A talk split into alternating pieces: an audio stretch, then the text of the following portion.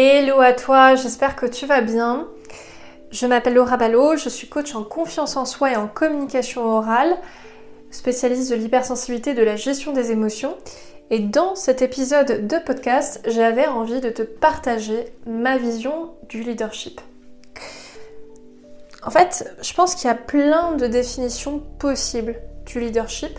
Moi, ma vision, si je devais la résumer en une phrase, ça serait équilibre ça serait vraiment l'équilibre entre le féminin et le masculin, entre cette énergie féminine et masculine. Et ça, je pense que c'est pas forcément évident à faire.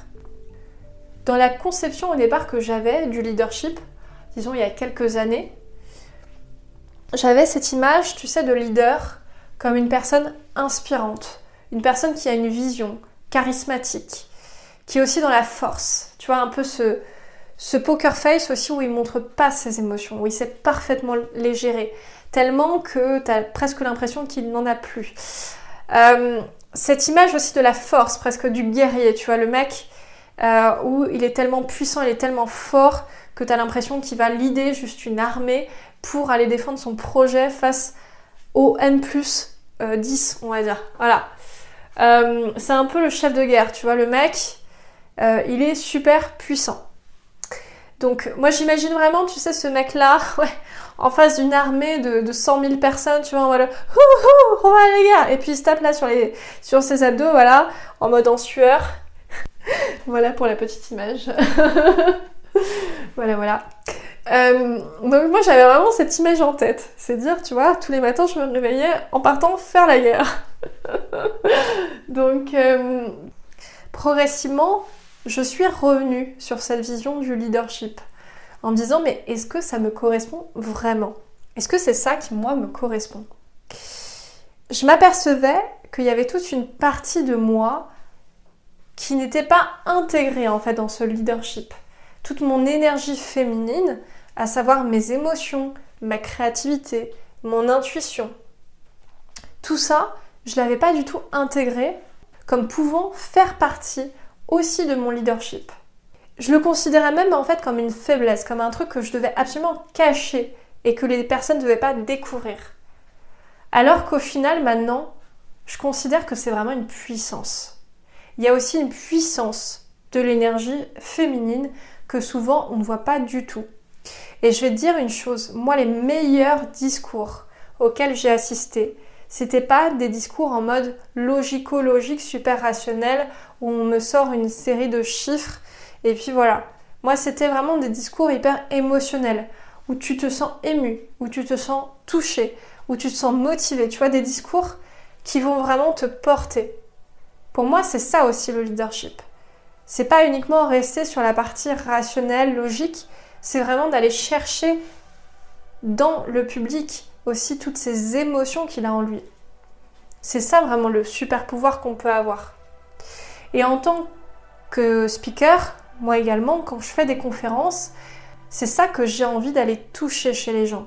C'est pas forcément de faire passer mon discours en force.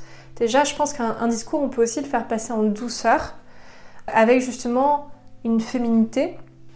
Et c'est aussi d'aller chercher toutes ces émotions qui sont présentes chez les personnes. À mon avis, c'est vraiment en équilibrant cette énergie masculine et féminine qu'on arrive à être vraiment centré, à être vraiment dans notre puissance d'action. Parce que cette énergie féminine, elle nous est super utile aussi pour motiver. Si j'ai une équipe par exemple, bah, j'ai besoin aussi de motiver mon équipe. J'ai besoin aussi de faire preuve d'empathie pour ressentir euh, ce que ressentent les personnes et pour savoir éventuellement s'il y a des problématiques à résoudre ou pas. J'ai besoin aussi de créativité pour me distinguer par exemple de mes concurrents. Tu as aussi besoin de ton intuition, tu vois, pour savoir aussi comment te positionner peut-être plus rapidement.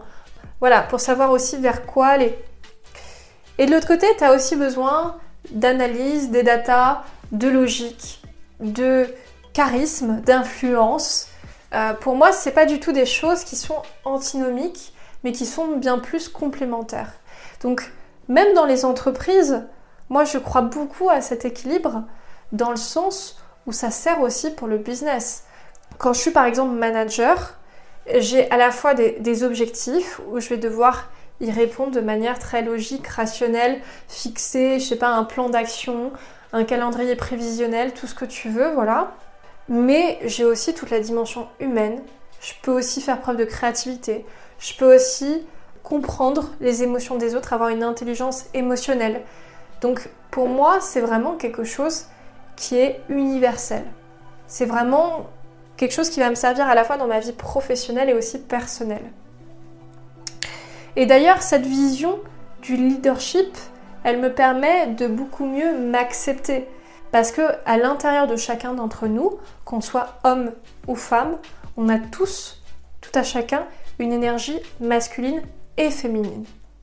Donc c'est pour ça que c'est important d'équilibrer les deux et de pas euh, être sur un mode où je refoule l'un ou l'autre.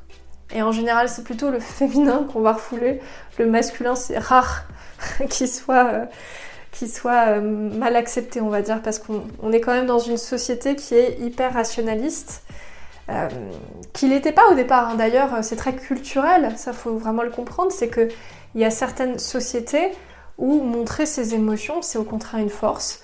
Par exemple au Japon, ou même dans la société française du XVIIe, XVIIIe siècle, où la personne qui montrait ses émotions était considérée plus euh, euh, comme faisant partie de la noblesse. Donc pour moi, c'est aussi quelque chose de culturel, de est-ce que on est dans une culture qui est plus fondée sur une énergie féminine ou masculine?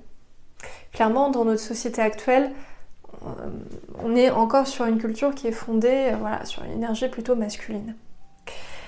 Donc euh, j'espère que ce podcast t'aura plu et je te dis à très bientôt pour un nouvel épisode de ton podcast. Salut, ciao